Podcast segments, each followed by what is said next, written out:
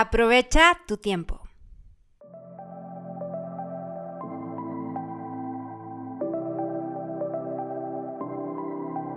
Hola triunfador, soy Sandra Gutiérrez, orgullosamente lagunera, comunicóloga, manifestadora de magia y coach de milagros.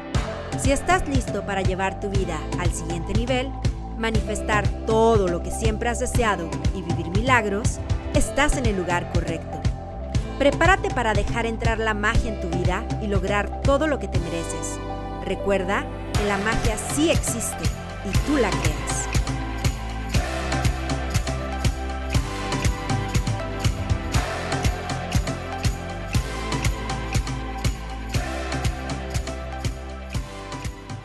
Hola triunfador, ¿cómo estás? Espero que tengas un día maravilloso. No sé tú, pero ya estamos en marzo 2022 y en lo personal el tiempo se me está pasando volando.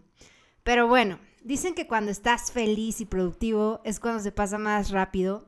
En cambio, si estás depresivo, si estás enfermo o si tienes una herida emocional, tienes la percepción de que el tiempo transcurre más lento. No sé si sea una ventaja o no que vaya rápido, pero lo que sí sé es que hay que aprovechar ese tiempo y no desperdiciarlo, porque el tiempo es oro, es mucho más valioso incluso que el dinero. Y el tiempo determina tu calidad de vida. Ya sea que lo hayas invertido en algo que tú consideras que te hace crecer, pues ese tiempo te va a causar felicidad y te vas a sentir realizado. Pero si pierdes ese tiempo, pues te vas a sentir mal contigo mismo. Entonces, te quiero compartir unos tips para que aproveches tu tiempo al máximo. Número uno, dile adiós al multitasking. Si eres de esas personas súper activas, como dicen que somos las mujeres que podemos estar manejando, maquillándonos, contestando el celular, escuchando un podcast o estás en el trabajo y ya te pusieron a atender una junta, estás haciendo una presentación de PowerPoint y luego te llega un correo y lo contestas y después te hablan por el chat para que hagas otras cosas. Detente y haz una sola actividad a la vez. Cuando te concentras en una sola actividad, logras más y lo que estás haciendo tiene mejor calidad. Así que si estás en tu hora de creatividad, aprovechala y dedícate solo a eso. Si estás en tu hora de pasar tiempo con tu familia, aprovecha ese tiempo. No estés haciendo cosas del trabajo, no estés viendo tu celular.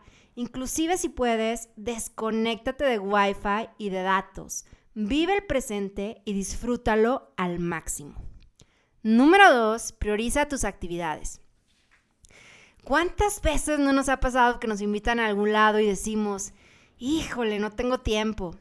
O regalas un libro y la persona dice, gracias, sí quiero leerlo, pero no tengo tiempo.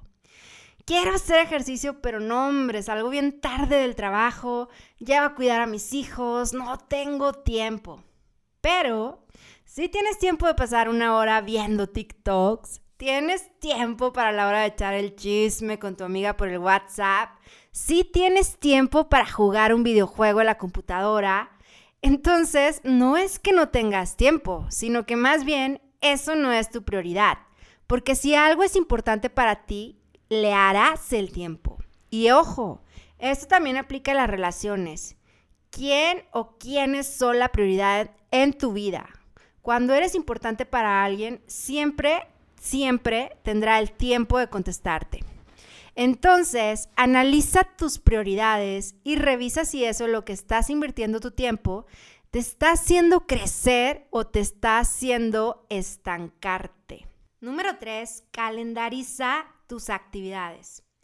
Puedes ser análogo como yo y usar tu diario de gratitud en una libreta para escribir ahí cuáles son tus metas por día o puedes usar el calendario de tu correo electrónico o de tu celular, pero es muy importante que sepas qué es lo que tienes que hacer ese día y que pongas todas tus actividades, tanto recreativas como personales, como de tu trabajo, como de tu crecimiento personal. Obviamente, sé que tenemos miles de cosas que hacer, pero prioriza cuáles quieres hacer ese día. Por ejemplo, tus horas de comida, tus horas de ejercicio, tus horas de trabajo, tus horas de pendientes, como ir a pagar servicios, hacer trámites, ya que cuando lo tienes todo anotado, tienes más claro en qué estás invirtiendo tu tiempo.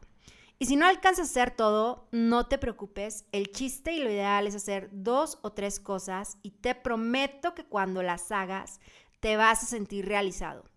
Y las que no alcanzaste a hacer, escríbelas para el día siguiente hasta que las vayas completando. Pero así le vas dando seguimiento a tus actividades. También es importante que no te pongas tantas actividades por día para que no te agobies.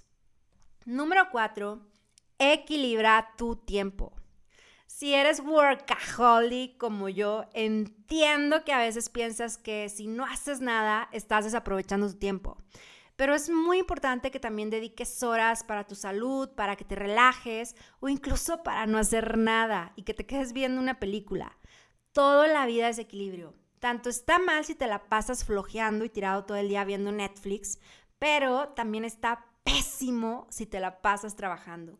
A mí muchas veces mi cuerpo me exige el descanso. En enero andaba acelerada, me caí, pues a fuerzas tuve que reposar. El otro día también andaba acelerada, según yo, organizando mi día, poniéndome como 10 metas al día. Fui a entrenar temprano, tenía que hacer el podcast, publicar en redes, atender varios proyectos y juntas del trabajo, darle de comer a mi perrita, lavar la ropa, ponerme la vacuna, etcétera, etcétera, etcétera. Y ¡pum! Que me pego en la cabeza horrible.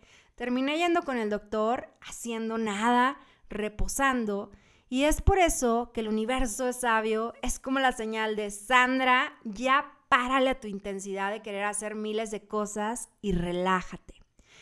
Es importante que parte de tu tiempo sea para dormir más, hacer ejercicio, para descansar, para tener momentos recreativos, salir con tus amigos, divertirte y te prometo que vas a tener más energía, vas a estar más concentrado y por ende vas a ser más productivo.